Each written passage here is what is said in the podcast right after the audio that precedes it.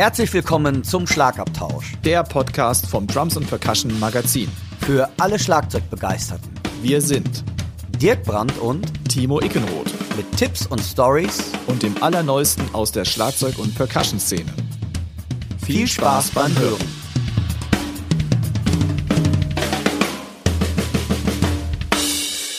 Der heutige Podcast wird euch mit freundlicher Unterstützung vom Music Store Professional aus Köln präsentiert.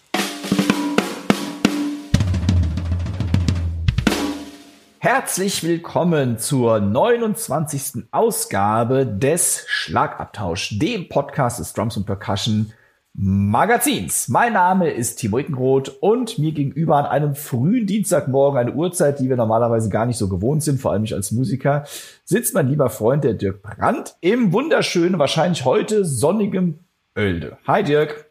Schönen guten Morgen. Jetzt, für einen Podcast passt das nicht mit dem Guten Morgen, aber zu dir passt das jetzt. Schönen guten Morgen, liebe Zuhörerinnen und Zuhörer. Nee, schön Oelde, ah, doch Oelde ist schon schön, aber äh, hier regnet's gerade und ich habe gar gerade erstmal, ey, boah, wir haben bald unser 30-Jähriges. Das habe ich noch gar nicht auf dem Schirm gehabt. 30-Jähriges? Ja, ja. ja, hört, fand ich jetzt klang ein bisschen schöner als 30. Folge. 30-Jähriges haben wir jetzt. So, das klang für mich jetzt ah. besser. So, ähm, ist bei dir auch am Regnen oder was gibt's Neues bei dir? Nein, bei mir ist bestes Wetter, ein bisschen bewölkt, aber alles super. Hier im Westerwald ist ja immer schönes Wetter, weißt du. Es, ist, ja, es sei denn, es ist neblig oder es regnet, dann ist nicht so schönes Wetter. Aber sonst ist schönes Wetter. Ich war gestern im schönen Berlin und ich muss ja sagen, ich bin das Touren nicht mehr gewöhnt. Ich wollte auch fragen, wie es mit der Tour läuft. Also, ah, ist schon, ja. Na, also, also vielleicht müsst ihr, müssen wir erstmal kurz aufklären. genau. Es ist ja ein bisschen zeitversetzt immer, wenn ihr das hört, wenn wir es aufnehmen. Es ist immer eine Woche dazwischen eigentlich. Aber der Dirk war auf Tour in einem Trio. Jo. Und vielleicht kannst du uns mal aufklären, wer das war, was das war, wer das ist und überhaupt. Ah, das ist ähm, mit einer argentinischen Sängerin, Gitarristin und Trompetenspielerin. Und äh, die hat ihr neues Album rausgebracht. Und als ähm, das Album ist also richtig fett produziert mit vielen, vielen bekannten Musikern. Da, hat, ähm, da habe ich auch nicht Schlagzeug selber drauf gespielt, da hat der Bernie Bones drauf Schlagzeug gespielt, ein toller Kollege. Dann äh, Pitti Hecht, Wolf, äh, Thomas Hufschmied zum Beispiel, Piano, also viele lustre Gäste. Und sie hat das Ganze aber, wollte sie live nur im Trio auf die Bühne bringen und im Moment natürlich auch zu gegebenen Anlass. Einfach klein, man ist klein, kompakt und ist ja alles so ein bisschen auf Handbremse gefahren. So, so kommt mir das im Moment zumindest vor. Auch in den Clubs, es sind ähm, die interessanteste Begegnung hatte ich. Wir haben in einer Location gespielt, da durften auch nur sehr wenig Leute rein und es war die ganze Zeit Durchzug aufgrund der Aerosole. Und ich habe mir echt einen Arsch abgefroren, äh, wenn man das jetzt mal echt so sagen darf. Das war für mich sehr kurios. Also, dass ich echt dachte, so du willst auf eine Bühne und du warst total am Frieren. Weil es waren wirklich alle Türen offen und mir haben echt die Zuschauer leid getan. Ähm, wie gesagt, es versucht, ich finde immer interessant, man versucht sich ja wirklich im Moment, also auch die Clubbetreiber und Veranstalter, ich habe da wirklich sehr, sehr große Achtung vor, Konzerte durchzuziehen, ähm, auch die Musiker, äh, dass, dass man das einfach macht. Man versucht irgendwie, wie man das Ding am Laufen hält für uns, die Kulturszene und ähm, ihr lieben Leute da draußen, ähm, unterstützt das Ganze. Äh, geht wieder zu Konzerten, man merkt doch schon immer so ein bisschen, man hat ein bisschen Angst oder bei den Leuten oder man wird auch faul, das, äh, wie gesagt, muss ich auch sagen. So, man ist das jetzt auch gewöhnt, so vorm Fernseher zu liegen, so ein Wochenende. Ich war jetzt äh, vier Tage unterwegs, bin jetzt demnächst wieder fünf Tage unterwegs. Das ist jetzt nichts Großes, das war früher normal und das kommt einem wie eine Ewigkeit vor. Das ist echt interessant. Also, liebe Leute, unterstützt die Kultur. Es ist so wichtig für uns alle, glaube ich. Auf jeden Fall. Egal ob Musik, Theater, genau. Kinos, ja. The also Kultur im Allgemeinen das muss wieder mehr in den Fokus gerückt werden. Das geht ein bisschen unter, ja. dank unserer Politik.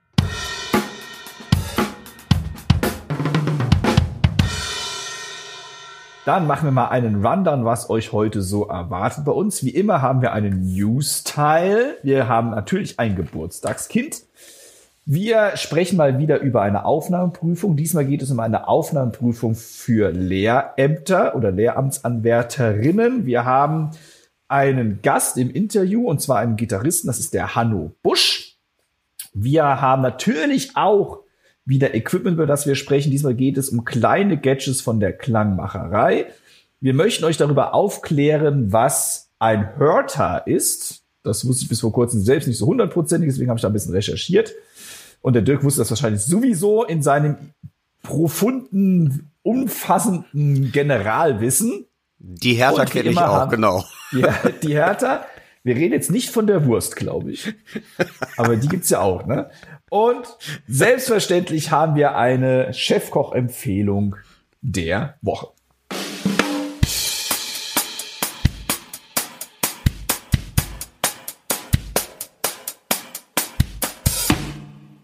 Mein lieber Dirk, ich weiß, du hattest ja bei einem Schlagzeuger damals Unterricht, dem James Sargent, korrigiere mich, wenn das falsch ist. Ja. Und da sehe ich nämlich in den sozialen Netzwerken von einem Kollegen von uns, dem Chris Wagner, dass der ein Schlagzeug von dem verkauft. Das fand ich interessant. Da wollte ich nämlich wissen, das ist eine alte Sonor-Schießbude in dem klassischen Sonor-Finish, würde ich sagen. Und da wollte ich von dir wissen, ob du dieses Set kennst und ob du an diesem Set deinen Unterricht hattest. Ähm, Hast du das auch gesehen überhaupt? Ja, ja, habe ich gesehen. Der Chris war auch so nett und hat mich angeschrieben, ob ich denn Interesse hätte. Und ähm, natürlich ja, aber das hat dann wirklich einfach sehr sentimentalen Wert für mich. Und ähm, das sitzt in diesen Zeiten jetzt mal, sage ich mal, einfach so nicht drin. Und tatsächlich, also das war nicht das Unterrichtsset, aber das war das Set, mit dem ich Jimmy ganz, ganz viele Male auf der Bühne gesehen habe, wo ich als kleiner Bub neben ihm gesessen habe und ihn bewundert habe und habe natürlich auch hin und wieder mal drauf gespielt. Also es hat schon, wie gesagt, sehr emotionalen, sentimentalen Wert für mich halt irgendwie. Nochmal ganz, ganz lieben Dank, dass er da gesagt hat, hör mal, wie sieht's aus? Ähm, ja, aber ja, ich würde es gerne machen, aber ähm, ich habe mehr als zwei Schlagzeug. Und ich glaube, und ich glaube, dann kriege ich echt einen Tritt in den Hintern. Aber es hat, also wie gesagt, es hat mich sehr berührt, weil das Schlagzeug auch in der Konfiguration und wer immer es hat äh, oder später ähm, erwerben wird, ihr habt einen richtig tollen, in Anführungszeichen, Oldtimer und diese Schlagzeug klingt unfassbar toll. Ist eine ganz, ganz edle Sonorbude von damals noch und ja, ein schönes Schlagzeug und ähm, ja, hat mich ein bisschen gerührt. Fand ich äh, cool.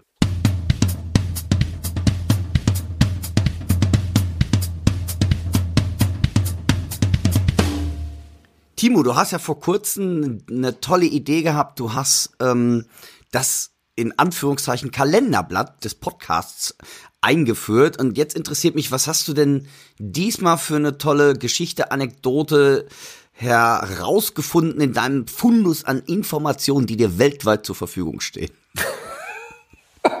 Sehr schön. Ja, vor allem, wenn ich im chinesischen Internet unterwegs bin. Da ist es ja, das habe ich mir gedacht. Äh, das hatte ich mir gedacht. Da kommt man auf besonders viele Sachen.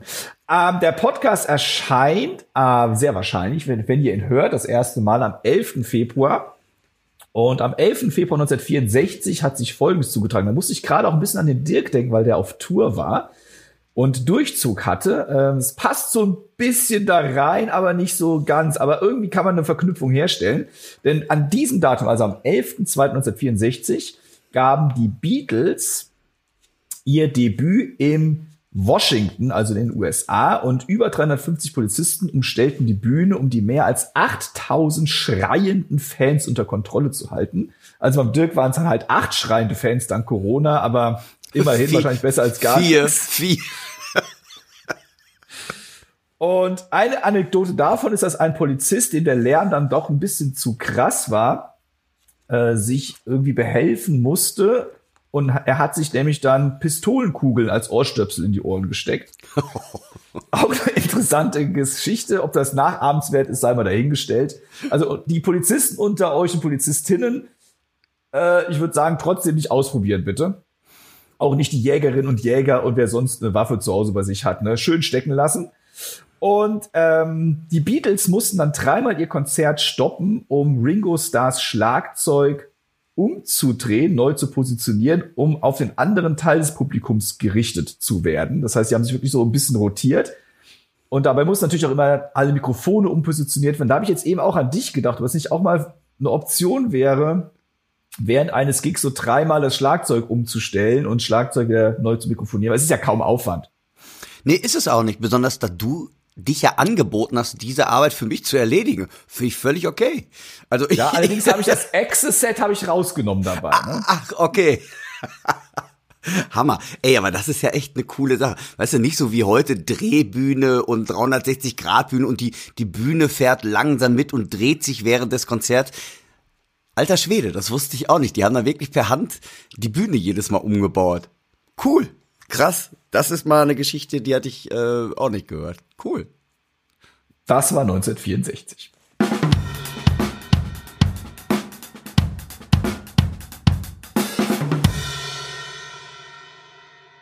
Dann haben wir ein Geburtstagskind, das am 12. Februar 1959 in New York geboren wurde. Und das ist der Schlagzeuger Omar Hakim. Ein, wie immer hier an dieser Stelle, eine lebende Legende. Ja, absolut. Omar Hakim hat wirklich, mein Gott, mit wem hat der alles gespielt? Die Liste liest sich auch schon wieder endlos. Fangen wir mal einfach an, so ein bisschen bei Weather Report hat er gespielt. Er hat für Sting gespielt. Er hat für David Bowie gespielt. Er hat mit Dire Straits aufgenommen. Er hat mit Madonna, Mariah Carey, Celine Dion was zu tun gehabt. Also musikalisch meine ich damit natürlich. Ähm, Nile Rogers von Chic hat mit Michael Jacksons History-Album mitgewirkt. Ja, Herbie Hancock gehörte zu seinen Auftraggeber Miles Davis, Journey, Kate Bush, George Benson, Marcus Miller, John Scofield und, und, und, und, und, und, und. Und ganz aktuell oder aktueller, er hat den Daft Punk genau. Hit Get Lucky eingetrommelt. Ja. Das heißt, da kennt ihr ihn wahrscheinlich, also viele von euch werden diesen Song kennen, da war er, glaube ich, vor oh, vier, fünf Jahren, glaube ich, in den Charts ganz weit oben. Das war Omar Hakim, der darauf sein Schlagzeugspiel verewigt hat. Ja, ich glaube 2013 war das, glaube ich, meine ich. Oh, doch schon so lange her? Ach, ja, ich meine ich mein 2013 wäre Get Lucky rausgekommen. Ich werd alt. Also die die Platte, ich ich meine die Platte hieß Random Access Memories, weiß ich aber auch nicht ganz genau, aber ich meine ja, das wäre 2013 gewesen. Aber ähm, ja, der Typ ist schon ähm, Hammer, ne, was der für eine Vita hat. Was, sag mal, was was kickt dich denn bei dem so? Also bei mir es gibt, wenn ich mit Oma Hakim verbinde ich was ganz Besonderes. Was was was verbindest du denn damit? Mit Oma Hakim verbinde ich erstmal, dass ich tatsächlich mit ihm mal auf Tour war hm, das habe ich mir als Trump als als Trump Tech ähm, damals, also für er spielt elektronische Schlagzeuge auch für mhm. eine Firma, die mit R anfängt. Und da waren wir ja damals auf Tour, also es war für Roland damals. Und da hatten wir drei Termine und da durfte ich als Trump Tech mit. Und das verbinde mich hauptsächlich natürlich mit ihm. Ähm, sehr entspannter Zeitgenosse. Aber auch nicht ganz ähm, unumstritten, ne? Nicht ganz einfach, ne? Ah, ich fand ihn einfach. Also er war mir gegenüber cool, ich hatte keinen Stress mit ihm. Unser damaliger Produktmanager, der Hauke, der hat ein bisschen mehr Stresspickel bekommen, weil er mit ihm wirklich unterwegs war. Das heißt, ich bin ja mit dem damaligen Tontechniker, äh, wir sind vorgefahren. Ah, ihr seid vorgefahren, ja. Und Omar Hakim ist dann mit, und dem Produktmanager von Roland ist geflogen zu den einzelnen Auftrittsorten. Und das war halt ein bisschen stressiger. Denn er ähm, muss, durfte auch nur bestimmte Sachen dann essen und das war dann nicht so einfach, manchmal was zu finden für ihn und so weiter ja. und so fort. Also das, aber ich hatte damit nichts zu tun. Ich fand ihn mega entspannt.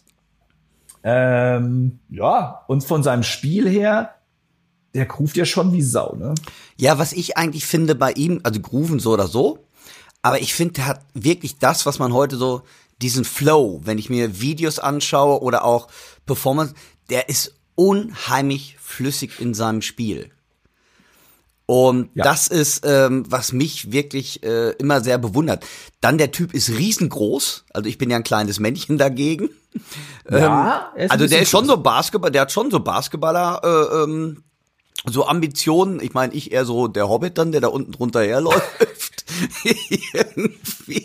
also, ähm, also viel auch, wie gesagt, ich habe ihn auch nur sehr nett kennengelernt. Ähm, und äh, ich finde einfach, ich bin ein wirklich großer Bewunderer seines extremen Flows. Also ich finde dieser der Fluss, den er beim Spielen verkörpert, es sieht alles unheimlich leicht aus. Und ich kennst du noch damals, ähm, ich, bin damals über ihn gestolpert. Und zwar gab es damals mal so eine CD von May Microphones, die jetzt auch, glaube ich, äh, bei DW im Vertrieb mit sind oder waren, das weiß ich gar nicht mehr. Aber da gab es eine CD wo er der erste war, der quasi dieses Internal Miking hat. Und diese CD, die habe ich einfach gefeiert früher, weil das war, also, ihr müsst euch vorstellen, es war eine reine Schlagzeug-CD mit Kompositionen von Oma, die waren immer, weiß ich nicht, die Kompositionen so drei Minuten, so kleine Schlagzeug-Solos, Grooves, die halt dieses Internal Miking-System, Mikrofonsystem quasi vorgestellt haben. Da gab es eine CD und die habe ich wirklich gefeiert. Und das, ähm, das ist so die Kindheitserinnerung, wirklich Kindheit sage ich ja echt scheiße, die ich wirklich so an ihm habe. Das ist echt interessant. Und natürlich seine erste Solo-CD oder Platte damals noch, Rhythm Deep. Das war, glaube ich, 89. 89 kam die raus, Rhythm Deep. Und ähm, ja, also sehr spektakulär und natürlich Sting. Das wurde damals auch gefeiert. Bring on the Night, die die Live-Scheibe äh, mit Kenny Kirkland und so. Das war ja, die habe ich auch gefeiert bis zum geht nicht mehr. Ja, überhaupt krass, wer auf überhaupt krass, wer auf dieser Sting-Platte äh, gespielt hat. Ja, oder diesem Konzert. Ja, Brantford ja. Marsalis, wie man jetzt ja, wirklich ja. nicht zwingend mit Pop in Musik in Verbindung bringt, ne? Sondern es ist also für euch da draußen, das ist ein äh, Jazz-Saxophonist. Ja. Ein Hammer-Typ. Also was für eine Band. Ja, also was für eine Band.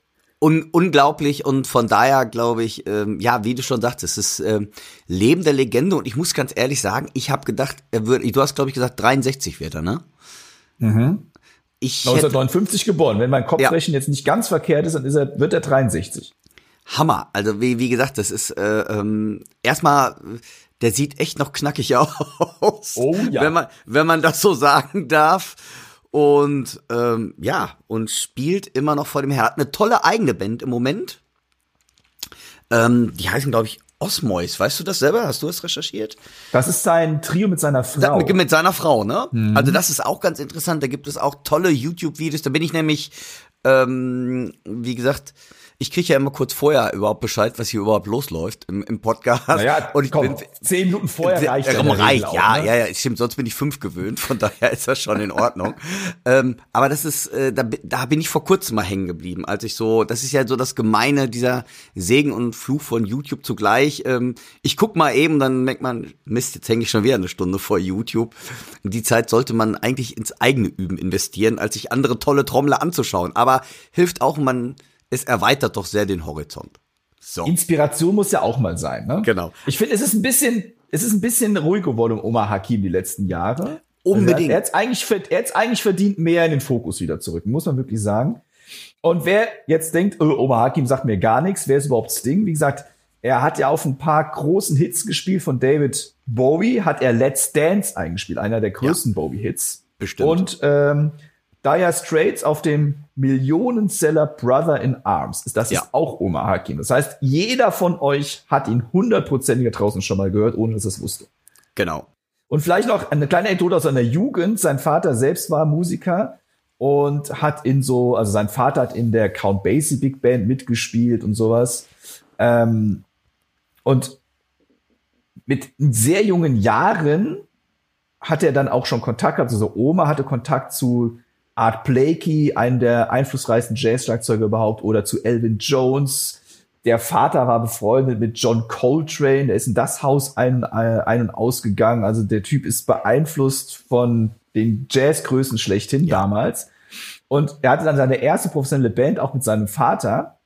Und der Vater dann damals die Band umbenannt in Omar, the 10-Year-Old Trump Sensation. Also hat er ein bisschen Profit rausgeschlagen. Und laut Oma war ihm das selbst ein bisschen peinlich, weil es so leichten Druck erzeugte. Aber nur so ganz leicht. Ganz leicht, geil. Krass. Also, wenn ihr ihn nicht kennt, checkt ihn einfach mal aus. Die, ihr findet wieder die Links natürlich in unserer altbewährten Linkliste.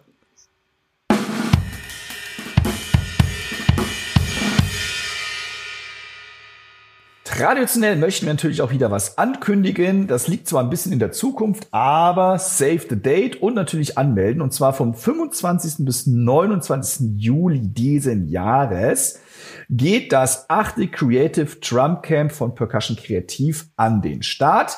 Erneut in Remscheid und diesmal mit folgenden Dozentinnen. Die Christine Neddens wird dabei sein, Simon Gattringer, John Ramsey wird eine Online Klaas halten. Wir haben Klaus Hessler, den Percussionisten Stefan Maas, Rani Kricher und meine Wenigkeit, wenn ich jetzt mal so kurz yeah. uneitel äh, in den Raum werfen darf. und das Creative Drum Camp richtet sich an fortgeschrittene Drummer, die ihren Horizont mit neuen Spieltechniken und Konzepten erweitern möchten. Deswegen Creative Drum Camp.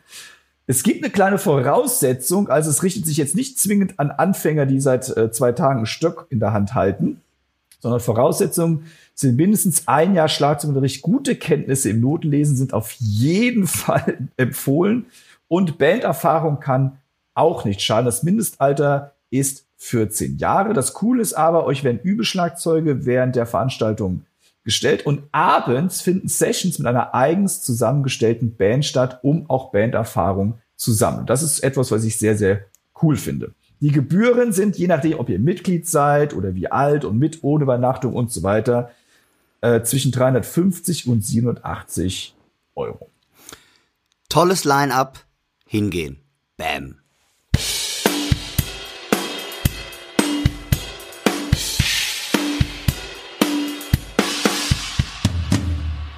Dirk, du hast einen Kollegen in Münster, mit dem du sehr viel Musik gemacht hast schon in deinem ja. Leben.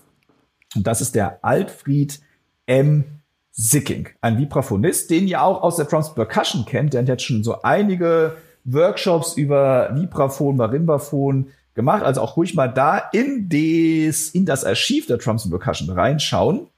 Dort findet ihr einiges von ihm. Und der Altfried ist Vibraphonist, unter anderem der Götz Alsmann Band und eben Lehrbeauftragter an der Musikhochschule Münster, dem Institut für Musikpädagogik der Universität und auch an der Volkwang-Universität der Künste in Essen, die wir auch beim letzten Podcast ja schon hier drin hatten.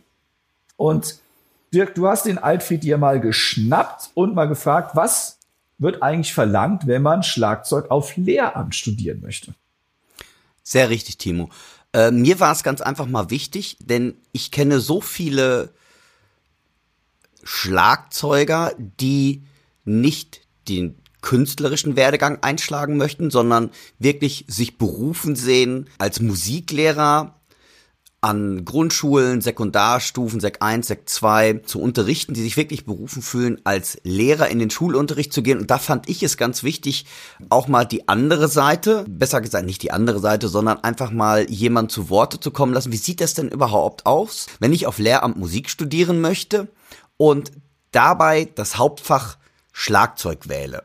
Und Alfred M. Sicking kenne ich schon seit, wie du gerade schon seit unzähligen Jahren, ist für mich ein unfassbarer Meister des besonderen Instrumentes, wie wir damals ja gelernt haben. Wie wir da stimmt, stimmt. haben wir ja gelernt. Ähm, also Vibraphon, Mallet-Instrumente, Schlagwerk, ist ein Meister seines Fachs. Ich habe damals mit ihm in einer Fusion-Band gespielt. Das war so Musik à la Mezzo Forte, Spyro Gyra. Und bin jetzt auch, ich will nicht zu viel vorwegnehmen, dieses Jahr wahrscheinlich auch noch mit ihm im Oktober zu hören. Da freue ich mich jetzt schon wie Bolle drauf. Äh, mit einem anderen guten Bekannten, den wir auch noch kennen. Aber wie gesagt, da wollen wir nicht zu viel vorwegnehmen.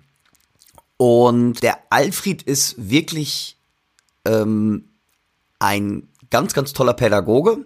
Und ihn habe ich jetzt einfach doch mal gefragt, hör mal, was braucht es denn dafür, wenn ich Hauptfach Schlagzeug, aber für das Lehramt Musik studieren möchte. Was brauche ich dafür? Was muss ich dafür können?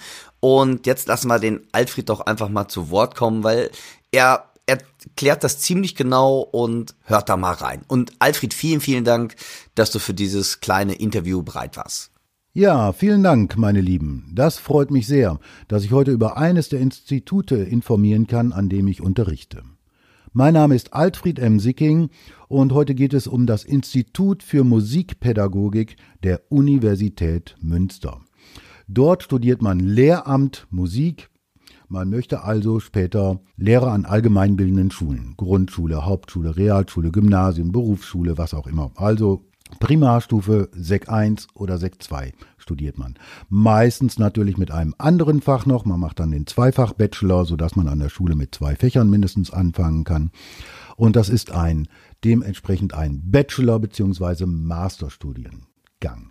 Der Bachelor zieht sich über sechs Semester hinweg und danach kommt der Masterstudiengang mit weiteren vier Semestern. Hauptfachunterricht bekommt man allerdings nur im Bachelorstudiengang.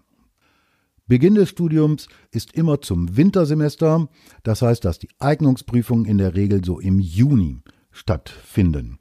Man kann dort Gesang oder alle möglichen Instrumente studieren. Ich möchte natürlich heute über das Schlagzeug informieren. Das Schlagzeug ist bei uns recht breit gefächert. Man kann allgemein Schlagzeug ähm, studieren. Ich nenne es mal einen Allround-Studiengang, der eben Drumset, die Mallet-Instrumente, Vibraphon, Marimba, kleine Trommel, vielleicht auch noch Pauken, vielleicht auch Setup ähm, beinhaltet. Man kann aber auch speziell Drumset Pop studieren. Dann geht es natürlich so gut wie ausschließlich um das Drumset und dann wird man bei meinem Kollegen Gerion Hohmann Unterricht haben. Die Eignungsprüfung gestaltet sich zweiteilig, wie eigentlich immer bei so einem Studiengang. Es gibt die schriftliche Prüfung, dort wird Theorie, also Tonsatz und so weiter, und Gehörbelung geprüft und der gesamte praktische Teil, der wird dann von mir und einem anderen Kollegen noch ähm, geprüft und der umfasst die Prüfung am Hauptinstrument, aber auch noch ein paar andere. Da möchte ich jetzt gleich mal drauf eingehen. Im Hauptinstrument ist es so, wenn ihr Pop-Drums studiert, dann sitzt ihr natürlich wirklich auch nur hinter dem Schlagzeug und spielt dann vielleicht zwei Play-Alongs vor. Natürlich könntet ihr auch mit einer eigenen Band anreisen, aber meistens sprengt es den zeitlichen Rahmen, wenn dort erst aufgebaut wird. Also scheint mir Play-Along ähm, die bessere Lösung zu sein. Wäre schön, wenn ihr auch noch auf der kleinen Trommel vielleicht ein bisschen Technik zeigen könnt, indem ihr irgendetwas von Wilcoxon oder so trommelt. Auch ein Solo am Drumset wäre toll. Ähm, das kann ein freies sein, aber auch gerne eins nach Noten, zum Beispiel aus Rick Lathams Advanced Funk Studies oder irgendetwas anderes. Wir möchten halt sehen, dass ihr euch an dem Instrument gut zurechtfindet, dass ihr keine Anfänger seid und wir den Unterricht auf einem bestimmten Niveau starten können. Wenn ihr allgemein Schlagzeug studiert, also diesen Allround-Studiengang, ähm, dann könnt ihr alles vorspielen, auch Drumset quasi wie beim Pop-Drumset, ähm, auch mit Play-Alongs und mit Solo aufgeschrieben, nicht aufgeschrieben.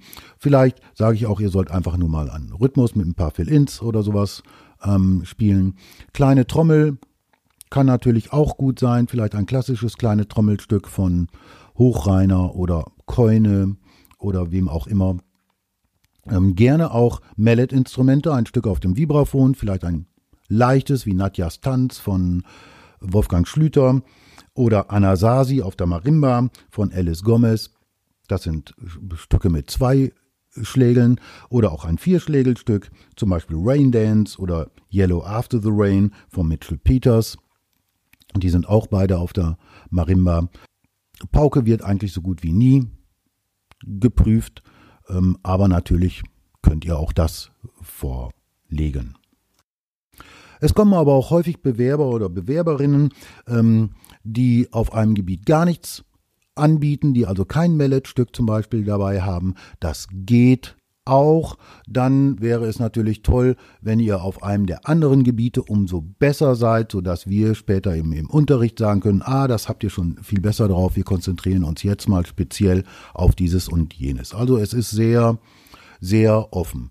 Ähm, Im Zweifelsfall könnt ihr auch vorher Kontakt einfach mit mir aufnehmen, dann treffen wir uns schon mal und dann spielt ihr mir was vor oder wir reden, welche Stücke denn geeignet wären und welchen Stand welchen Stand ihr haben solltet.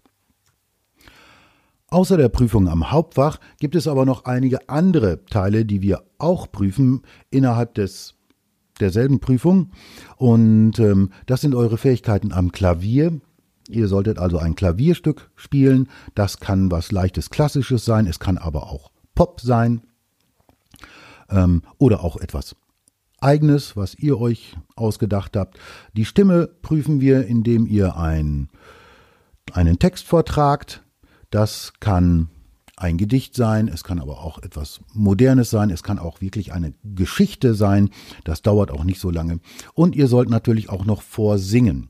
Auch da könnt ihr wählen, ob ihr ein Kinderlied, ein traditionelles Lied, ein klassisches Lied oder ein Popsong ähm, singt. Ihr könnt euch auch gerne dabei selbst am Klavier oder wo auch immer ähm, dran begleiten.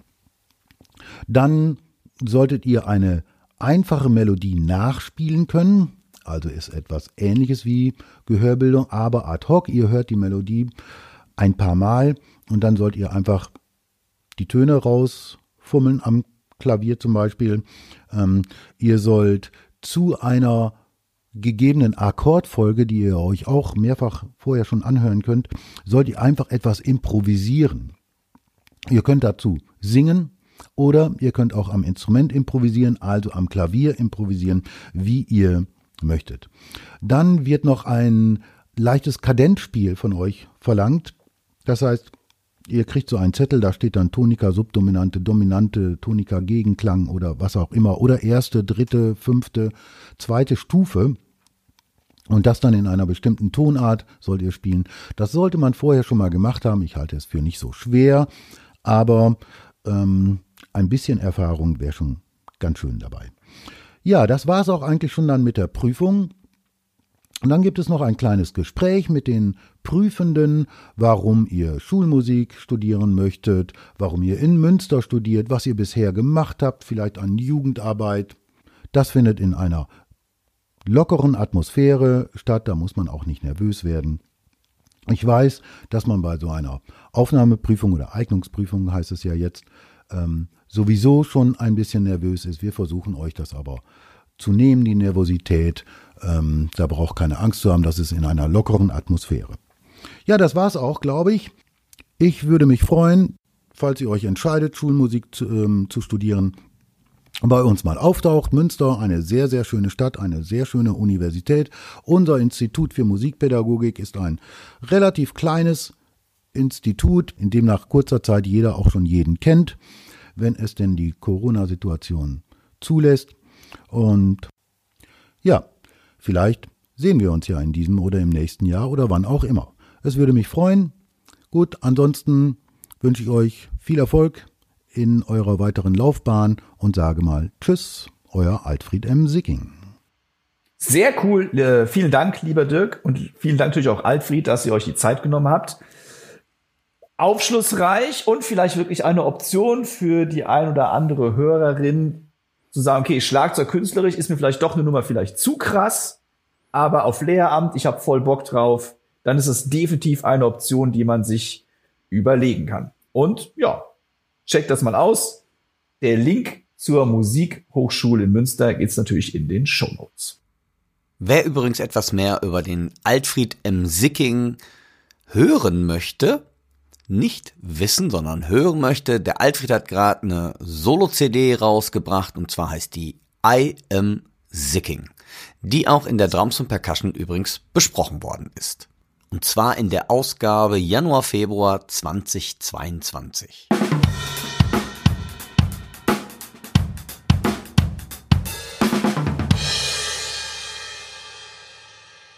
Im heutigen Szene-Report oder auch, wie wir es genannt haben, fünf Fragen an, haben wir diesmal einen ganz besonderen Musiker. Und Timo, ihr beiden kennt euch, glaube ich, ziemlich gut, auch schon so einige Zeit. Und diesen Musiker, den hat man vielleicht vom Namen her gar nicht so häufig als Schlagzeuger gehört, aber gesehen im Fernsehen habt ihr ihn garantiert schon, ohne dass ihr es eigentlich wusstet. Und es geht um keinen geringeren als den Wahnsinnsgitarristen Hanno Busch, und Timo, du hast mit ihm das Interview geführt. Erzähl doch mal ein bisschen was zu Hanno. Ja, der Hanno Busch ist ein Hammer-Gitarrist aus Köln. Und jeder, Dirk hat es ja schon gesagt, jeder hat ihn gesehen. Er war lange, lange, lange, lange Jahre Gitarrist bei den Heavy Tones, bei Stefan Raab auf Pro 7 und hat da ja alles gespielt, mit Gott und der Welt dort gespielt, wen die alles begleitet haben. Das ist einfach wirklich schier unmöglich für einen Menschen, muss man schon sagen. Und der Hanno ist seit ja, Jahrzehnten halt Gitarrist und Komponist und bewegt sich in jeder Stilistik zwischen Jazz und Pop-Rock-Musik. Und als Sideman ist er auf vielen Alben und Tourneen schon gewesen. Er spielt unter anderem oder spielte bei Sascha, Peter Kraus und Max Mutzke. Er spielt in Cosmo Kleins Projekten und tritt außerdem mit dem Keyboard und Pianisten Simon aus Länder auf, mit Peter Weniger, das ist ein Saxophonist äh, aus Berlin, Gregor Meile, Nils Klein, Tube and Wires und seit 2021 auch mit der Band von Jan Delay, wo wir ja alle wissen, dass dort Jost Nickel Schlagzeug spielt. Also der ist wirklich in der Top-Riga der deutschen ja. Gitarristen. Und er hat eben nicht nur seine Sideman-Funktion, sondern er hat ein eigenes Trio unter seinem Namen, also Hanno Busch Trio, mit Jonas Burgwinkel am Schlagzeug und Klaus Fischer am Bass. Und Klaus Fischer ist einer der, der renommiertesten deutschen Bassisten ähm, Timo, wusstest du, dass der Klaus Fischer eigentlich auch ein Buch geschrieben hat? Und zwar für den Arma Verlag. Und zwar heißt das Buch Masters of Drums. Das hat er zusammengeschrieben mit Helge Rosenbaum. Also wie gesagt, ein Bassmann, der ein Buch über Schlagzeug schreibt. Und zwar sind das, hat er mehrere Schlagzeuger unter die Lupe genommen. Und daher, der Klaus weiß auch, wovon er redet. Das ist verrückt. Und der Hanno Busch hat sein eigenes Trio und auch ein Quartett, das nennt sich Sommerplatte mit Florian Bungert am Schlagzeug, auch Klaus Fischer am Bass und an den Keys ist der Tobias Philippen. Und den Hanno, ähm, ich hatte schon die Ehre, mit ihm zusammenspielen zu dürfen auf so zwei, drei Veranstaltungen. Klasse. Und das ist, war eine wirkliche Freude, weil da kann man sich ans Schlagzeug auch schön zurücklehnen. Und der Hanno ist ein rhythmisch unfassbarer versierter Gitarrist und auch Komponist. Also er lässt sehr viel Rhythmik in seine Komposition einfließen. Und die Rubrik heißt zwar fünf Fragen an, aber ich habe trotzdem mehr Fragen stellen müssen. Habe ich mir gedacht. Ich hoffe, ihr, ich hoffe, ihr verzeiht mir das.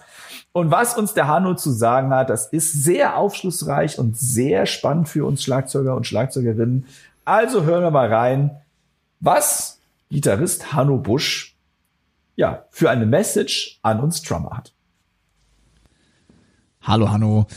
Ja, vielen Dank, dass du dich dazu bereit erklärt hast, bei uns im Podcast Schlagabtausch als Gast dabei zu sein. Der Dirk und ich, wir sind sehr glücklich darüber, denn du bist einer der renommiertesten Gitarristen, die wir in Deutschland haben. Du bist Sideman, du bist aber auch Bandleader und du bewegst dich musikalisch im Rock, Pop und Jazzbereich und noch vielen anderen musikalischen Gegebenheiten und du hast eine Unmenge an Künstlerinnen und Künstlern im Laufe deiner Karriere begleitet.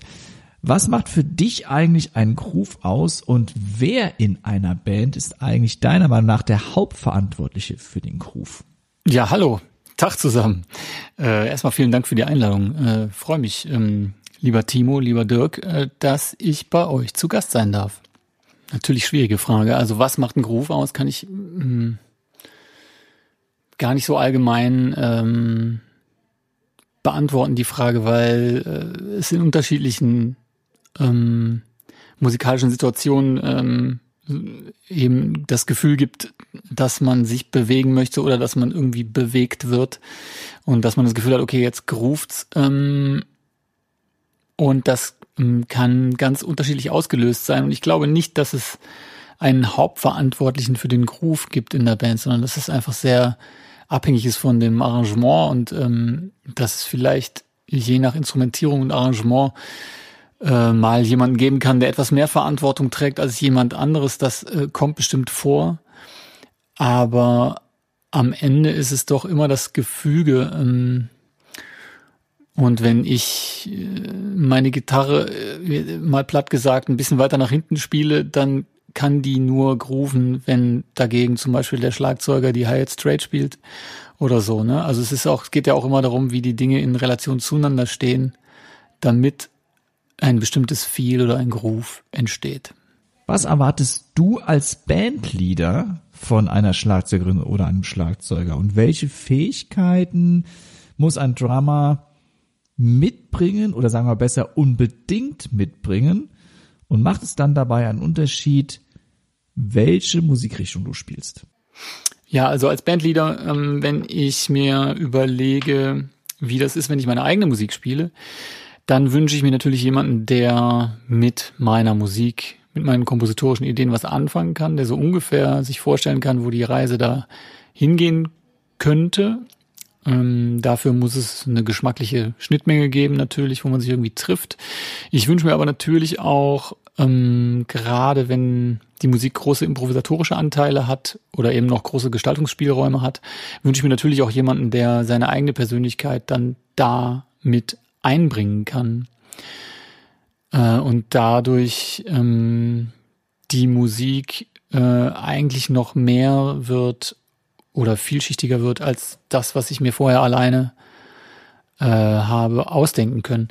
Ähm, ja, die beiden Aspekte erscheinen mir wichtig ähm, und so rein, also ein Parameter, den ich konkret nennen kann, ist auf jeden Fall die Dynamik. Die ist mir sehr wichtig, ähm, dass es halt die Möglichkeit gibt, ähm, wirklich das ganze Spektrum der möglichen dynamischen Bandbreite auch mal auszunutzen. Das hat oft damit zu tun, auf äh, welchem Level man überhaupt anfängt. Manchmal ist man so im Eifer des Gefechts bei einem Live-Gig, dann wird irgendwie eingezählt, dann ist man irgendwie eigentlich schon zack bei 70, 80 Prozent und hat nicht mehr so viel Headroom. Und da tut es mir vor allen Dingen im Gitarrentrio äh, immer ganz gut, wenn man da eher so bei 40, 50 Prozent ist. Und dann, wenn es dann mal kracht, dann kracht's halt mal, aber dann hat es auch einen ganz anderen Effekt, als wenn man nur so von 80 auf 100 Prozent hochfährt. Äh, wenn man das dann von 40 Prozent ausmacht, dann kracht's natürlich viel mehr in Relation. Genau, also Dynamik ist mir auf jeden Fall auch sehr wichtig. Die andere Situation, die ich mir als Bandleader noch vorstellen kann, ist natürlich als MD in eher poppigen Situationen. Ähm, da wäre dann wichtiger als bei den eigenen Sachen, dass der Schlagzeuger oder die Schlagzeugerin vielleicht einen großen Erfahrungsschatz mitbringt, was diese Art von Musik angeht, ähm, dass ähm, derjenige in der Lage ist, schnell Änderungen umzusetzen, schnell zu verstehen, ähm, Strukturen zu verstehen, Abläufe zu verstehen, die großen Bögen der, der Stücke zu begreifen, ähm, einfach eine schnelle Auffassungsgabe zu haben, schnell reagieren zu können. Und ähm, Ansonsten würde ich stilistisch eigentlich keine keine Unterschiede machen. Also ich, ich, ich erwarte eigentlich in der Popmusik oder in, in eher ähm, in Musik, die weniger improvisatorische Anteile hat oder eher kommerziell ist und mit Gesang vielleicht ist, erwarte ich eigentlich von allen Musikern und Musikerinnen ähnliche Parameter und Qualitäten, wie ich sie auch in, in improvisierter Musik erwarten würde. Wenn du dann mit einem Drummer zusammenspielst, welches Instrument am Drumset ist dir besonders wichtig? Was benötigst du unbedingt auf deinem Monitor oder was musst du unbedingt von der Schlagzeugerin oder dem Schlagzeuger hören? Naja, am liebsten höre ich das Drumset so, wie ich das in einem guten Raum hören würde. Ähm, also relativ akustisch, so als würde ich davor stehen. Das führt auf so mittelgroßen Bühnen, wo man sich akustisch noch ganz gut hört, oftmals dazu, dass man einfach nur so ein bisschen direkte Information oder direkten Attack von der Hi-Hat oder von der Kickdrum vermisst, weil es im Raum manchmal so ein bisschen verloren geht. Das heißt, oftmals führt es auf, auf solchen Bühnen dazu, dass ich dann einfach nur ein bisschen Kick und Hi-Hat im Monitor habe. Bei In-Ear-Produktionen, wo man also quasi ähm, richtig ähm, abgeschlossen ist, ähm, habe ich gerne auch einen möglichst akustisch gebauten Set-Sound auf den Ohren. Also mit viel Overheads auch dabei, so dass, dass man einfach das ganze Set hört. Wenn die Frage sich nicht nur auf den Monitor-Sound bezieht, sondern auch rein musikalisch gemeint war, also welches Element vom Set mir da besonders wichtig ist, dann kann ich da natürlich keins nennen. Das geht immer um das ganze Set, äh, beziehungsweise es hängt dann von der musikalischen Situationen vom Arrangement ab. Ähm, wichtig ist mir aber zum Beispiel hier auch die Dynamik, ähm, dass die einzelnen Elemente des Sets äh, auch alle ihre eigene Dynamik haben können. Also, dass wenn es Dynamik gibt, nicht immer unbedingt das ganze Set lauter oder das ganze Set leiser wird, sondern dass die Elemente in sich oder die einzelnen Instrumente auch individuelle Dynamiken haben können. Also zum Beispiel auch in einer relativ undynamischen oder in einer lauten Musik trotzdem eine dynamische Kickdrum zu haben. Ähm, dynamische Becken zu haben oder dass die Becken eine andere Dynamik haben als die Snare oder so. Ne? Also ähm, da wird's musikalisch dann nochmal interessanter und ein bisschen tiefer oder vielschichtiger, wenn Schlagzeuger in der Lage sind, das ähm, individuell zu gestalten. Wenn du selber Schlagzeuger wärst, auf was für einen Schlagzeugsound würdest du stehen? Wenn ich Schlagzeuger wäre, ähm, also stehen würde ich wahrscheinlich auf die gleichen Sachen, auf die ich jetzt auch stehe und bewundern würde ich wahrscheinlich auch dann eben alle Kollegen, die anders klingen. Ich wäre wahrscheinlich ähm, eine Mischung aus Jim Keltner und Florian Bungard. Hast du einen Tipp für uns Schlagzeugerinnen und Schlagzeuger, worauf wir am ehesten beim Gitarristen oder bei der Gitarristin hören sollten? Das heißt, was hättest du denn gerne, worauf ein Schlagzeuger oder eine Schlagzeugerin bei dir achten soll? Was wünschst du dir, sollen sie von dir mitbekommen? Also das schließt ein ganz klein bisschen an an äh, eure erste Frage. Ähm, wer ist verantwortlich für den Groove? Ähm, das ist, ähm, ich glaube, dass in dem Moment, wo man begreift und auch als Schlagzeuger oder Schlagzeugerin begreift, man ist nicht derjenige, der die alleinige Verantwortung für die Time trägt oder für den Groove trägt, sondern das machen immer alle. Und auch wenn man selber jetzt der oder diejenige ist, der halt nur Rhythmus, in Anführungsstrichen nur Rhythmus ähm, zur Verfügung hat, äh, sind es trotzdem immer alle, die diese Verantwortung tragen. Und ähm, eigentlich ähm, es ist dann meistens auch so, also die Schlagzeuger, mit denen ich spiele, die haben eigentlich alle diese Auffassung ähm, und das bringt eigentlich so eine gewisse Draufsicht auf das Arrangement mit oder auch irgendwie so ein Verständnis äh, von dem, wie man als Schlagzeuger in der Musik sitzt, dass ich mir von denen eigentlich gar nichts Besonderes mehr wünschen muss, was sie von mir hören, weil die sowieso die Ohren aufhaben und äh, hören und verstehen, was ich spiele und ähm, eben in Relation dazu ihren Platz finden ne? oder eben ich in Relation zum Schlagzeuger oder zur Schlagzeugerin meinen Platz finde. Wie stehst du zu Drumfills? Oh, vielleicht machen wir dazu eine separate Sendung, so eine Stunde lang. Können wir uns dann gegenseitig Musik zeigen äh, mit den geilsten Fills und ähm, auch mit den unnötigsten Fills und auch mit den Stellen, die gerade so geil sind, weil da kein Fill ist. Das sind so die ganzen Situationen, die ich mir vorstellen kann zum, zum Thema Fill. Ähm, ich persönlich mag Drumfills, wenn sie die Musik unterstützen, das musikalische Gefühl in dem Moment unterstützen ähm, und wenn sie das machen können, ohne Aufmerksamkeit oder Raum äh, etwas wegzunehmen, was eigentlich gerade führt, ähm, was man oder was ich am meisten im Kontext erlebe mit äh, Musik, mit Gesang, was dann eben schon mal passiert, dass, dass man dann im Eifer des Gefechts äh, irg irgendwelche Filz hört, ähm, die aber so ein bisschen den Vocals eigentlich die Aufmerksamkeit klauen, anstatt die Vocals zu unterstützen oder irgendwie den richtigen Platz den Vocals zu geben. Ähm, das finde ich ist eine hohe Kunst, ähm, Musik mit Gesang so mit Filz zu füllen oder die Filz da so zu dosieren, dass sie, wenn sie da sind, ähm, trotzdem die, die Vocals auf dem Thron lassen. Nenne mir doch bitte deine Top drei Drummer und mit jeweils einem Satz, warum sie es in deine Top drei geschafft haben. Also eine Top 3 im Sinne einer besten Liste, die, äh, die, die kann es natürlich nicht geben.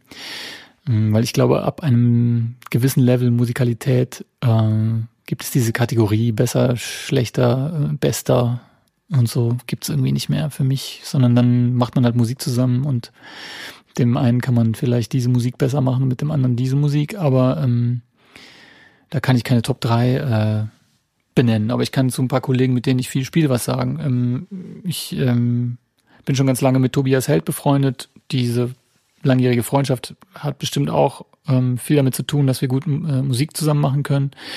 Aber an Tobi liebe ich äh, besonders die Ruhe und die Zeit, die er sich nimmt oder die wir uns dann eben auch gemeinsam nehmen, wenn wir an Musik forschen und musikalisch Dinge gestalten und seine Dynamik äh, in allen Dingen. Das ist herrlich. Äh, dann natürlich der Joost Nickel, äh, der unglaublich klar und strukturiert spielt und auch dynamisch sein kann äh, und der es einem unheimlich leicht macht, sich da einzulocken und ähm, zu verstehen, wo die Reise hingeht, auch im Augenblick. So. Ähm, dann natürlich der Jonas Burgwinkel, der mich immer wieder überrascht äh, mit seiner unfassbaren Virtuosität und, und, und, Schnelligkeit, irgendwie das Ruder rumzureißen und gerade in der Improvisation irgendwie Dinge zu gestalten und auf Dinge zu reagieren. Und der auch, was man vielleicht unterschätzt oder wo man ihn auch irgendwie selten hört, ähm, außer wenn er mit einem Klaus spielt, ähm, ist, dass der einfach unglaublich ähm, auch so Backbeat-Zeug spielt, wenn es nicht so frei und jazzy und akustisch abgeht. Ähm, ja, das schätze ich sehr. Wenn du die Wahl hättest und du könntest aus allen Schlagzeugerinnen und Schlagzeugern dieser Welt dir jemanden rauspicken, wer wäre dein absoluter Traumdrummer oder deine absolute Traumdrummerin, wenn man das so so sagen kann? Und warum? Ja, gar nicht so einfach die Frage. Da musste ich kurz überlegen, ein bisschen Musik hören und schauen, dass man irgendwie niemanden vergisst und so. Aber irgendwann war dann doch klar, es muss äh, Jim Keltner sein. Mm. Und zwar, weil er so schön diese ganzen Welten auch zusammenbringt und vereint, die mich musikalisch so berühren und interessieren. Also er bringt diese Klarheit äh, von so einem Pop-Trommler mit und hat auch so ein gutes Gespür für Popmusik äh, und für die Bögen, die es da so gibt in Songs. Ähm, sehr unterstützend, auch hinter Sängern und so. Äh, unheimlich geschmackvolle Sounds, sehr eigen trotzdem dabei, ohne irgendwie aufdringlich zu sein. Mm, und hat aber auch die Möglichkeit, improvisatorisch mit allen möglichen Dingen umzugehen und äh, ist auch irgendwie im Jazz-Kontext zu Hause ähm, mit seinen Klängen und seinem Instrumentarium und, und mit dem, wie er spielt. Das finde ich total beeindruckend. Also ähm, ich habe ihn leider noch nie live gesehen. Es wäre natürlich ein, ein Träumchen, mal mit ihm spielen zu können. Es wird eventuell nicht mehr passieren. Aber den äh, finde ich ganz fantastisch. Es gibt so ein paar Platten, ähm, zwei kann ich nennen. Ähm, von denen ich überzeugt bin, dass sie ohne Jim Keltner nicht so besonders wären. Das ist einmal von äh, Mark Cohn. Äh, da gibt es so mehrere. Der schreibt natürlich tolle Songs und es gibt mehrere schöne Platten von ihm, aber es gibt eine, die heißt The Rainy Season. Und ich glaube, dass die so besonders ist, weil Jim Keltner da trommelt, weil er dem ganzen Bandsound so eine andere Wärme und Tiefe gibt. Und die zweite Platte, bei der ich das so empfinde, ähm, das ist so eine Platte von Burt Bacharach und Elvis Costello. Also Elvis Costello singt Burt Bacharach Songs. Und das ist so eine relativ kitschige amerikanische Studioproduktion, auch so, glaube ich, mit Streichern, so ein bisschen Orchesterzeugs dabei und so. Und dadurch, wie Jim Keltner auf dieser Platte klingt und wie der ähm, die Rhythmusgruppe färbt mit seinem Feel und seinem Sound, ähm, das macht, äh, das nimmt dem den Kitsch. das ist einfach total herrlich, wie er das macht. Also Jim Keltner. Timo, danke für das Interview. Wahnsinnig äh, ähm, interessante Einblicke. Und vielleicht sollten wir noch mal kurz, da sind ja einige Trommler gefallen von Namen, die man vielleicht gar nicht so auf dem Schirm hat. Mhm. Ne? Da ist zum Beispiel Tobias Held. Tobias Held kenne ich zum Beispiel, der kommt aus meiner Gegend und ein Wahnsinnstrommler. Ich kenne ihn hauptsächlich von Monopunk, da habe ich ihn kennengelernt, oder auch jetzt der Schlagzeuger von Mats. Mutzke, weil Monopunk ist eigentlich die Begleitband von Max. Mutzke könnte man ja eigentlich so, so sagen ja. oder so, so, so, ne? Und ähm, Wahnsinns Trommler. Dann hast du noch, welche Namen hast du noch genannt? Da war der Florian Bungert ist genannt worden. Das ist auch ein Schlagzeug aus der Kölner Szene, der da ultra aktiv ist. Dann wurde Jonas Burgwinkel genannt. Ähm, das ist der Jazzprofessor genau. aus Köln. Ein junger Typ noch. Ja. Also ich glaube, ja. der war sehr jung schon Professor. Ja. Und der ist mit Pablo Hell Trio unterwegs, ist wohl einer der avantgardistischsten Schlagzeuger, die wir in Deutschland haben. Und dann wurde natürlich vom Hanno Jim Keltner erwähnt. Wow, Jim die Keltner. Studio, so. ja. Die Studiolegende schlechthin. schlechthin ja. Ähm, in Deutschland gar nicht so bekannt, würde ich behaupten. Aber ich würde auch da sagen, jeder von uns hat schon mal Jim Keltner gehört, ohne dass er es wusste. Ja, und ich glaube hauptsächlich halt, ähm, bei den Jüngeren ganz bestimmt nicht bekannt. Ja. Aber ich glaube, bei den bei älteren Musikern ist es wirklich auch so eine Legende. Auch so ein bisschen, boah, jetzt verzeiht mir das, das ist jetzt nicht bös gemeint, aber sein Markenzeichen, wie bei Heino die dunkle Brille. Jim Keltner sieht man eigentlich immer mit einer dunklen Brille, oder? Jetzt nicht. Und einer Cappy. Und na, oder und einer Cappy. Ja, die Cappy, das ich. Aber ich kenne Jim Keltner eigentlich nur mit einer dunklen Brille. Also das ist so, ähm, und der Typ, der ist auch so ein Understatement-Drummer. Also äh, der spielt sehr simpel und einfach, aber das, was er macht, hat so große Cojones. Also ist der, also äh, ist wirklich äh, für mich, äh, wie du hast es gerade gesagt, die Studio-Legende schlechthin und vielleicht sprechen wir demnächst irgendwann nochmal über Jim Keltner, weil ich glaube, das ist ein Typ, über den man wirklich auch mehr erzählen kann. Weil der hat auch ja. Musikgeschichte mitgeschrieben. Gehört man vielleicht später nochmal drauf zurückkommen. Aber ihr findet auch Links, wie immer, in den Show Notes und ja, danke nochmal, Hanno, an dieses unfassbar äh, klasse Interview. Ihr hört nun eine kleine Werbebotschaft unseres heutigen Sponsors. Wir vom Music Store freuen uns, diesen Podcast unterstützen zu dürfen. Die Drumabteilung ist eines unserer Herzstücke bei einer Ausstellungsfläche von fast 1000 Quadratmetern. Wir halten für euch eine der größten Drum- und Percussion-Abteilungen bereit, wo ihr so vieles aus dem umfangreichen Produktsortiment checken könnt. Mit bis zu 500 Becken, die bei uns antestbereit sind. Kommt zu uns in den Laden, lasst euch informieren oder geht direkt auf musicstore.de. Viel Spaß nun weiter mit dem Drum Podcast.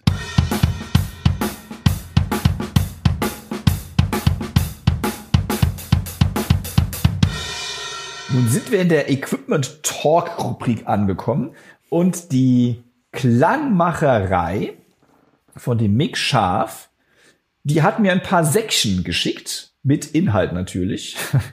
Und in diesen Section sind so ein paar Gadgets drin. Die Klangmacherei ist eine kleine Trommelwerkstatt eigentlich, das heißt, es ist ein Trommelbauer. Und es werden dort Trommeln nach speziellen Kundenwünschen angefertigt. Mit Prototypen wird experimentiert. Trommeln werden aber auch restauriert und Altes und Kaputtes kann dort auch repariert werden. Aber diesmal geht es nicht um Trommeln, sondern wie gesagt um kleine Gadgets, die ähm, das Schlagzeugerleben leichter machen sollen.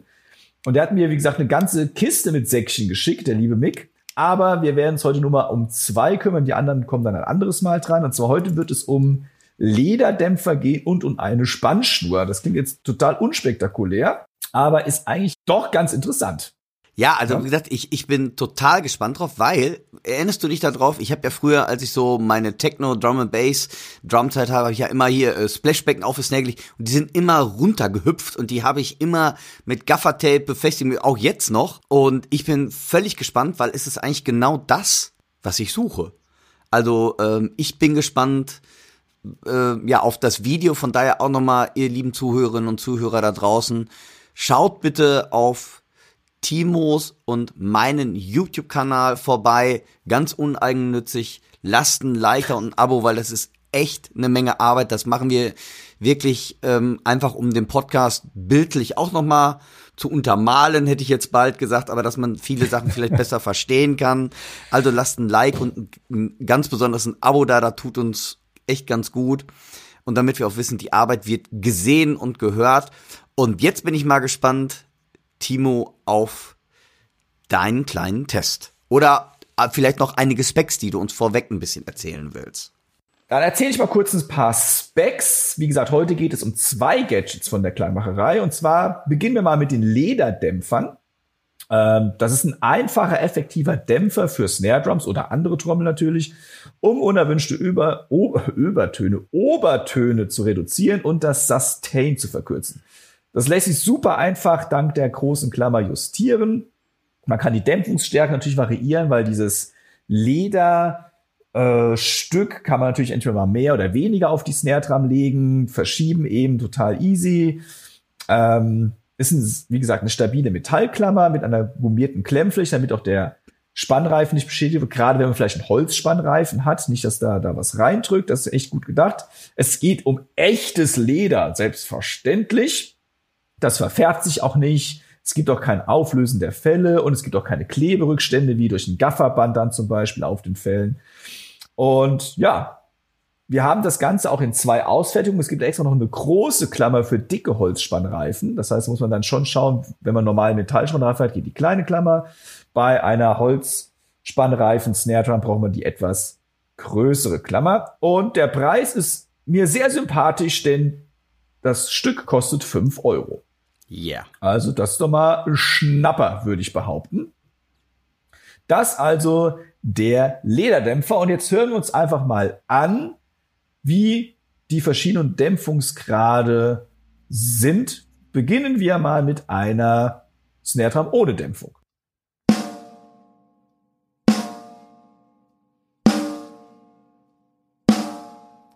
Jetzt werde ich den Klangmacherei Lederdämpfer an der Seite der Snare Drum mit der maximalen Dämpfungsstärke montieren. Das heißt, ich werde die Länge des Lederstücks zur Mitte des Snare Drum zeigend voll ausnutzen und natürlich im Anschluss daran auch für euch zum Hören bringen.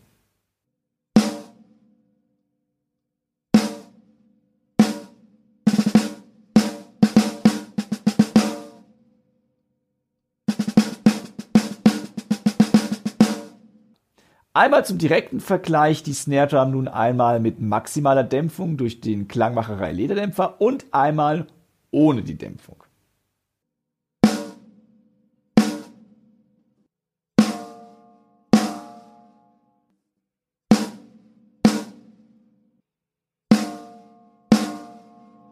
Was mich bislang ein bisschen irritiert hat, ist die Tatsache, dass der Lederlappen nach jedem Schlag auf die Snare Drum unkontrolliert hochspringt. Das hat den Effekt, dass ich erst die Obertöne, die ich eigentlich abdämpfen möchte, höre und erst wenn der Lappen sich wieder gesenkt hat, also auf der Snare aufliegt, die Obertöne eben abgedämpft werden. Das kann, wenn es gewollt ist, natürlich auch ein Mega-Effekt sein. Das ist quasi, als würdet ihr ein Gate aus eurem Effekt-Rack auf die Snare Drum legen, nur dass dieses Gate eben dann tatsächlich mechanisch funktioniert. In meinem Fall aber wollte ich die Snare Drum eigentlich nur komplett von den Obertönen erstmal befreien. Und deswegen reduziere ich nun mal die Dämpfung etwas, indem ich das Stück Leder ein paar Zentimeter von der Snare Drum herunterhole. Jetzt hört ihr zunächst die Snare nochmal zum besseren Vergleich ohne die Dämpfung und anschließend mit der Dämpfung.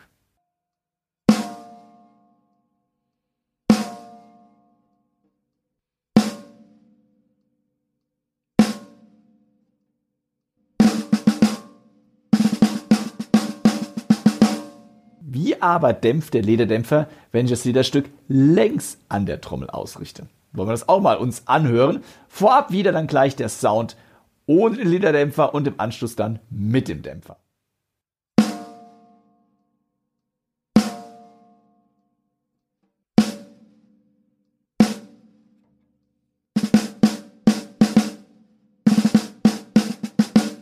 Ich hätte jetzt stundenlang so weitermachen können, das erspare ich euch natürlich. Also checkt die Klangmacherei Lederdämpfer unbedingt aus. Der Preis ist ja sowieso der Hammer.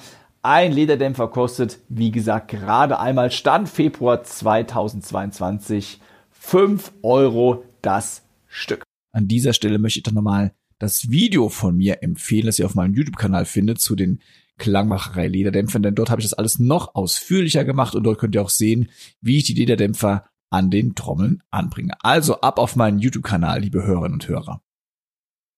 Cooles Review, Timo, vielen Dank. Und wie gesagt, nochmal, schaut auf den YouTube-Sachen nach. Und der Timo hat noch ein Einwand.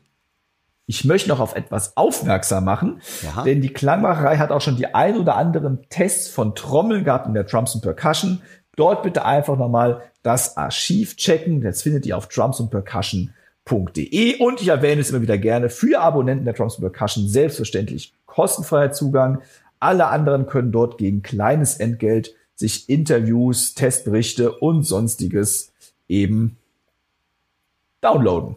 Ja, ganz wichtig auch nochmal zu Mick Scherf und der Klangmacherei. Das ist wirklich auch so ein Drum-Nerd, der sich wirklich mit der Philosophie hinter den Trommeln beschäftigt, der sich wirklich den Erfindergeist, nochmal, wie kann ich Sachen besser machen, wie diese kleinen Gadgets, aber auch der Snare Drum baut, der restauriert, der Gratung macht und gerade wissen wir ja auch, um vielleicht aus einer Trommel noch viel mehr rauszuholen, ist eine perfekte Gratung, ähm, ja, auch unabdingbar und da ist auch wirklich die Klangmacherei der perfekte Ansprechpartner für. Also, einfach mal auschecken, checkt unsere Links und ja, einfach mal reinhören. Oder noch am besten checkt einfach das Archiv der Drums und Percussion.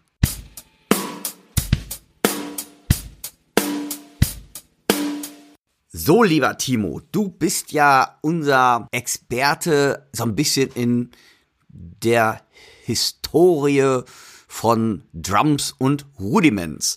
Und wir haben über die Hertha gesprochen, ja, besser gesagt über den Hertha. Das war jetzt bewusst so von mir gedacht. Weil das ist ja schon ein komischer Name. Und wir alle kennen einen Paradiddle oder wir kennen einen Flem, aber bestimmt viele von euch haben noch gar nicht so richtig wahrgenommen, was ist überhaupt der Hörter, das Hörter, das kann, da kann man sich ja auch drüber streiten. Und besonders, was ich ganz toll finde, du hast vor kurzem eine Serie sogar auf YouTube dazu gemacht, um vielleicht einige Sachen dazu auch nochmal zu verdeutlichen. Aber erklär doch erstmal, worum handelt es sich dabei überhaupt? Also das, der, der, die das hört, Genau, der, die das das- ist ja echt die, das ist echt die Frage. Das ist halt einfach in der Übersetzung nicht ganz so klar. Also erstmal, wo der Name herkommt, mal wieder keine Ahnung. Der kommt einfach irgendwo her, hat sich irgendjemand Lustiges ausgedacht und dann wurde es übernommen.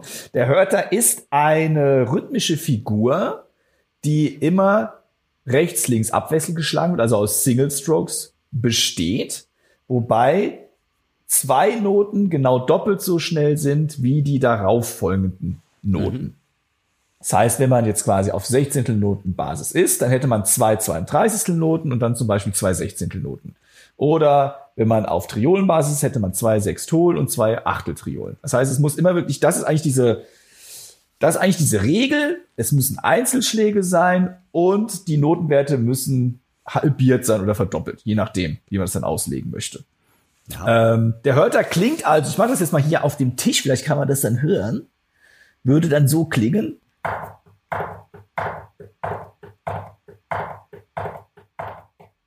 Oder da da Vielleicht dam kommt- dam, kommt was da da hören. dam dam, da da dam dam, da da dam dam, da da dam dam, da da dam dam. Perfekt. Ich habe aufgepasst gerade. Du solltest mehr äh, Beatboxing machen. muss auch nicht so, da muss auch nicht so viel mit dir rumschleppen. Das ist ein Vorteil. Das ist ein Riesenvorteil.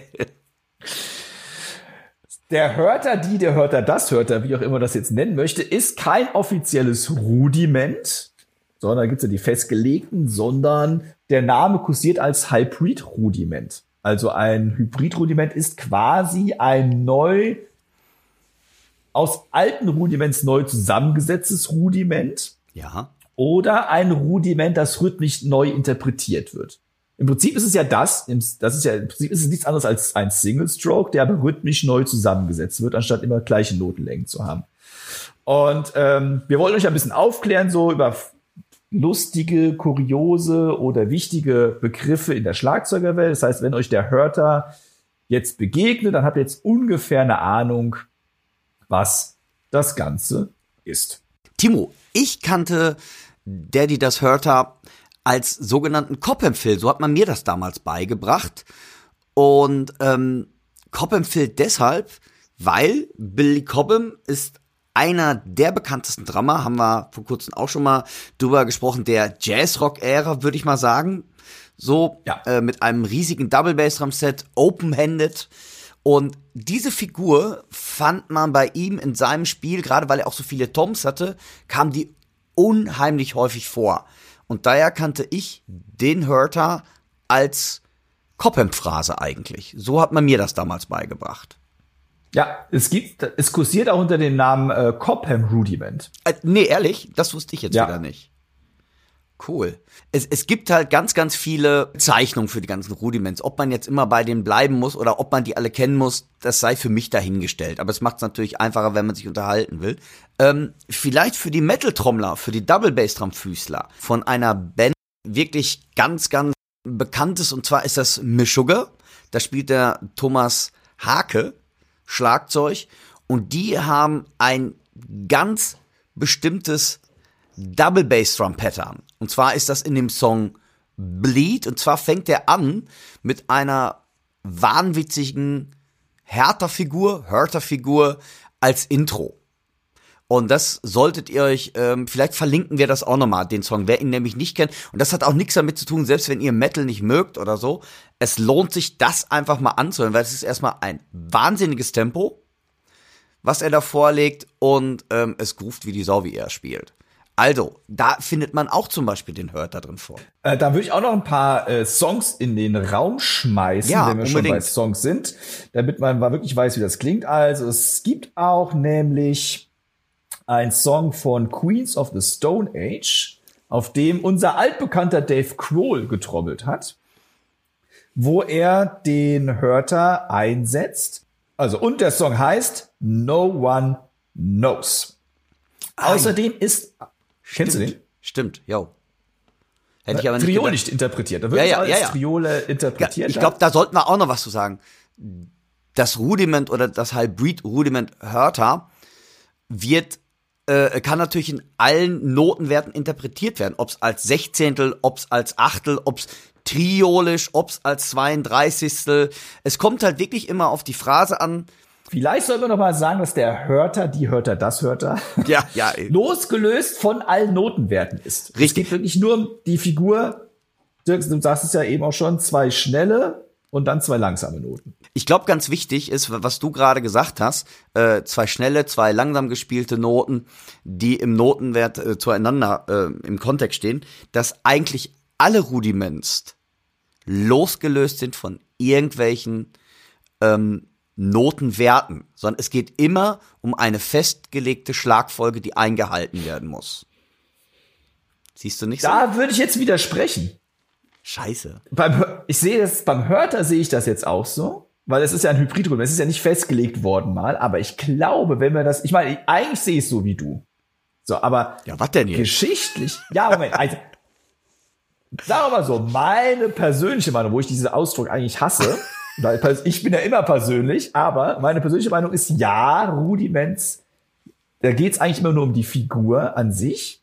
Ja. Aber wenn du jetzt einen Traditionalisten fragst, der sich mit Rudiment Drumming beschäftigt, von was er sich von der Percussive Art Society oder sonst wem, Ja. der würde sagen, nein, das ist, die Rhythmik muss auch so sein, wie sie ähm, wirklich mal ursprünglich gedacht war. Ja, aber das weiß ja keiner nach meiner Meinung. Weil die Noten sind ja viel später erst gekommen. Weil darum gab's ja überhaupt, weil wir Schlagzeuger einfache Menschen sind. Dafür hat man sich ja eigentlich da drauf, da drauf festgelegt, dass man sagt halt, okay, Noten kann der Typ nicht lesen, also muss er Schlagfolgen also so wurden ja Schlagfolgen von Generationen weitergegeben, so habe ich das damals mal gelernt. Und diese Schlagfolgen wurden dann natürlich verschieden interpretiert und hinterher kam eigentlich erst das Notenbild dazu. Jetzt ist natürlich, wo fängt ein Traditionalist an, wo ist der Freigeist mit dabei?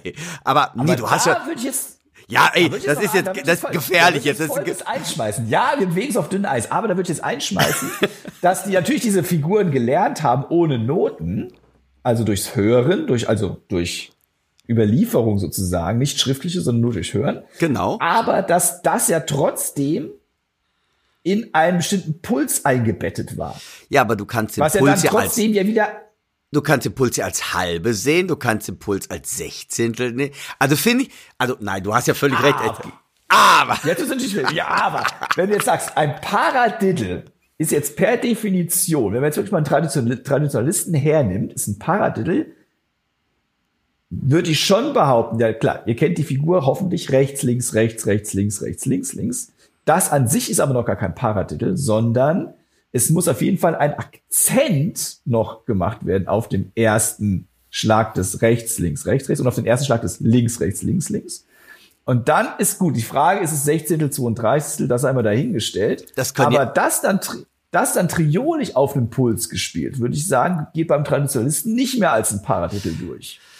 ja, das ist immer die Frage, was ist jetzt, tra- nein, ich gebe dir ja völlig recht und ich, ähm, ich glaube, da müsste man wirklich mal so eine Talkrunde ich habe das früher, ich weiß das noch, wie Jim Chapin, wie gesagt, da ist ja der Klaus Hessler auch ähm, sein Mentor quasi oder Dom Famularo oder den Klaus selber, der ja wirklich, ähm, wo, wo ich mich als Waisenkind gegen sehe, gegen dieses Wissen, was dieser Mann da Oh äh, ja. mit sich rumträgt. Da, da könnten wir wirklich ähm, vielleicht mal so eine Rudiment-Runde machen, weil ich bin, glaube ich, der, ich gehe einfach da, wie gesagt, ich habe es immer als Schlagfolgen so gelernt. So hat man es mir auch damals beigebracht und ich gebe dir auch recht. Aber ich glaube, das Wichtigste als Trommler ist erstmal zu wissen, und vielleicht können wir uns darauf einigen, dass eigentlich erstmal Rudiments festgelegte Schlagfolgen sind. Ob mit in welchem Puls ist noch eine andere Sache. Nur erstmal, wenn man von einem Paradiddle redet, ist es rechts, links, rechts, rechts, links, rechts, links, links oder beim Hörter auch zwei schnell gespielte Noten folgen, darauf folgen zwei langsamere. Also jetzt alles äh, auf der Puls muss schon irgendwo da sein, aber es ist ja echt äh, schwierig, ne? Ich finde das alles und jetzt hier noch am Podcast zu erklären. So als vielleicht sollten wir Hörer. euch vielleicht sollen wir uns einfach mit auf den Weg geben. Eigentlich ist es uns beiden doch egal, welcher Notenwert was ist. Stimmt. Namen sind Schall und Rauch. Ähm, lernt einfach den Quatsch und gut ist. Genau. Ja, ich glaube zum Beispiel auch, dass niemals Thomas Hake daran gedacht hat, jetzt ich spiele jetzt einen Hurter in eine Double Bass Drum, sondern im Grunde ist es ja eine Dreierverschiebung, also so wie wie es in dem Song Genau. halt angedacht ist, eine Dreierverschiebung, Three Note Phrasing und ich glaube, der fand das Pattern einfach cool. Und das ist, Ja, also, dass es ein Härter ist, das haben wir eigentlich wieder dann daraus gemacht. Oder dann die Traditionalisten, hey, der spielt ja einen Hurter in der Double Bass Drum. Ja, also glaub, so sehe ich das halt. So nach dem Motto. Genau. Wird die Leute werden analysiert und dann sagen wir das, oh, der spielt ja ein Hörter. Krasser Scheiß. G genau, so, so was. Äh, wer zum Beispiel auch toll ist, auch ein Trommler, der auch so ein bisschen in der, für mich in der Versenkung verschwunden ist, den ich unheimlich früher abgefeiert habe, ist Carter Beaufort. Ja. Carter Wo ist der Beaufort. Genau, wo ist er? Also Carter Beaufort ist der Schlagzeuger Dave, der Dave Matthew Band, ist so eine Mischung zwischen Folk, Rock, Alternative, Funk, boah, alles. Irgendwie äh, Ja. Country, äh, ich, äh, schlecht, äh, schwierig zum Schreiben. Also ein ganz, ganz toller äh, Drummer, der in seinem Spiel auch viele Hörters benutzt. Für mich gilt der Tipp, wenn ihr mehr über den Hörter erfahren wollt, schaut euch meinen Kollegen Timo Iggenroth, der mir hier am Bildschirm gerade gegenüber sitzt, an. Er hat eine tolle Videoreihe gemacht und ähm, wird's noch mal cool erklärt. Und ich glaube, es gibt sogar mehrere Teile, vier Stück, glaube ich, insgesamt, ne? Hast du mal gesagt? Aktuell gibt's noch zwei. Die dritte ist jetzt gerade äh, quasi kurz vor der Aufnahme und dann wird's mindestens noch zwei weitere geben. Cool. Ich bin am überlegen, ob ich vielleicht auch mal Drummy Phil Sunday vielleicht auch einmal darüber mache, halt, äh, irgendwann mal. Und also, Hörter, es ist eine Figur, unbedingt lohnt es sich zu üben. Bam.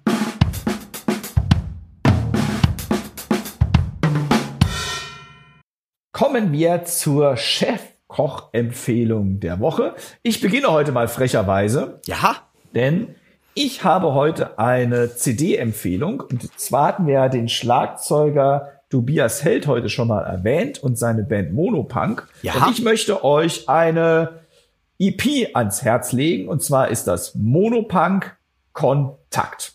Einfach mal, damit ihr wisst, ja, was denn die deutschen Schlagzeugerinnen und Schlagzeuger so tun. Checkt das mal aus. Monopunk Kontakt ist nicht mit Max, äh, Max Mutzke, sondern mit anderen illustren Gesangsgästinnen und Gästen. Also auschecken. Dirk, was hast du für uns? Super Trommler anhören. Äh, was ich habe für euch, diesmal keine äh, Musikempfehlung, sondern ich musste vor kurzem ein Bassdrum-Fell wechseln und ich bin ja schon jemand, der gerne ein ähm, Bassdrum-Fell mit Loch hat, um auch ein Mikro da rein zu platzieren. Und dann ist man natürlich wieder vor der Frage und dann fiel mir ein, wie viele Schüler mich das denn fragen, wie bekomme ich jetzt so ein Loch in den Bassdrum rein? Klar, schneiden ist logisch, aber wer das vielleicht zum ersten Mal macht, der wird dann auch mal ein kleines Unglück erleben, weil man sich einfach verschnitten hat. Und dann ist das Bassdrumfell natürlich im Eimer und ähm, hat dann doch eine Menge Geld ausgegeben.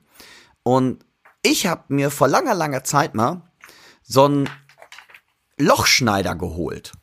Das heißt, das ist im Grunde so ein Ding, da ist in der Mitte wie so ein Zirkel so, ein, so, eine, ähm, so eine Stecknadel, die presse ich ins Fell rein und dann ziehe ich wie ein Zirkel ein Kreis, da ist vorne so eine Art, ja, wo, wo man die Pizza so mit durchschneidet, so ein, so ein Rad, wo, was da direkt ins Fell reinschneidet. Und ähm, damit habe ich ein perfektes Loch in die Bassdrum. Und zwar ist das von Bassdrum OS-Lochschneider. Und da kann ich sogar Löcher von zwei bis zehn Zoll in mein Bassdrum-Fell ganz problemlos hereinschneiden. Ganz wichtiger Tipp. Ihr solltet es nicht auf Mutter oder Vaters Parkett machen. Da solltet, da solltet ihr zumindest eine Decke oder am besten, ich lege immer äh, Karton da drunter, weil das schneidet natürlich durch. Und wenn ihr das, ähm, würde ich nicht machen. Also unbedingt was drunter legen, aber so habt ihr am saubersten nach meiner Meinung ein perfektes Loch, weil immer wenn ich da auch mit Scheren dran rumgefummelt habe, ich habe dann doch irgendwie so ganz rund wurde dann doch nicht oder ich bin dann äh, mal abgerutscht und ähm, ja, also das ist meine Empfehlung der Woche, ein Bassdrum OS Lochschneider und den Link packen wir natürlich auch in die Linkliste. Wie groß ist denn dein Bassdrum-Loch? Mein, ich bevorzuge vier oder fünf, aber bei dem, so, jetzt kommt's nämlich, warum die Empfehlung. Ich hab's erst versucht, große Fresse gehabt, äh, mit, mit, äh, mit, einer, mit, einer, mit einer Nagelschere reinzuschneiden. Naja, und dann wird das Loch immer größer hinterher. Bis ich mich dann an dieses Gadget erinnert habe. Und ähm, also eigentlich mein bevorzugtes ähm, ist ein 4 oder 5 Zoll Loch. Und da ist jetzt, äh, glaube ich, sogar ein Achter drin, weil ich mich so sehr Profis bei der Arbeit. Äh, aber ich kriege jetzt super jede Grenzfläche der Welt da rein. Sehr schön. Ja. So, Timo, wir sind am wahrsten Sinne des Wortes. Wir sind am Ende.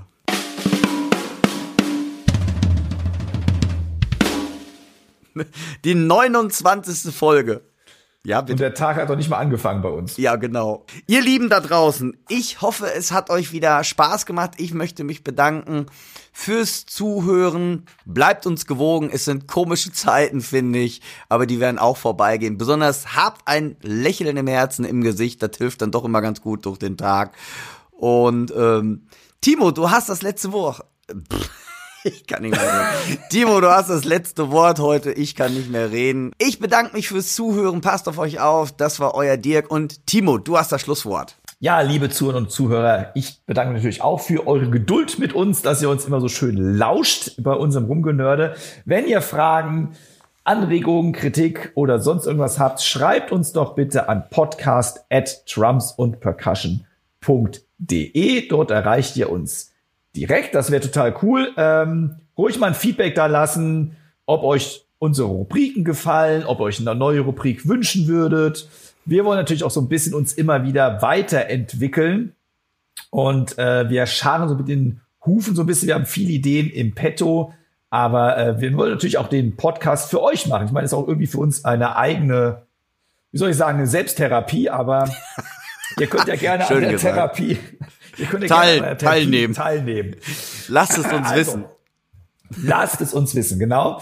Ähm, ja, das war die 29. Folge des Schlagabtauschs. Vielen, vielen lieben Dank.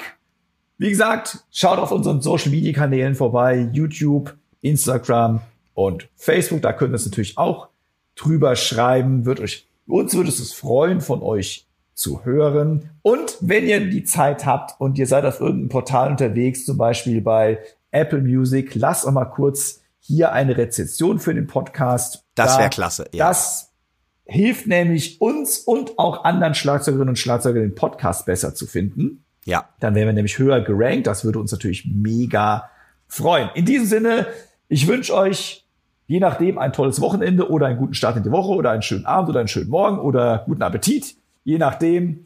Wir hören uns bei Folge 30 wieder. Dirk, Dankeschön, dass du den Quatsch wieder mitgemacht hast. Und euch nochmal danke und bis zum nächsten Mal. Tschüss. Tschüss. Der heutige Podcast wurde euch mit freundlicher Unterstützung vom Music Store aus Köln präsentiert.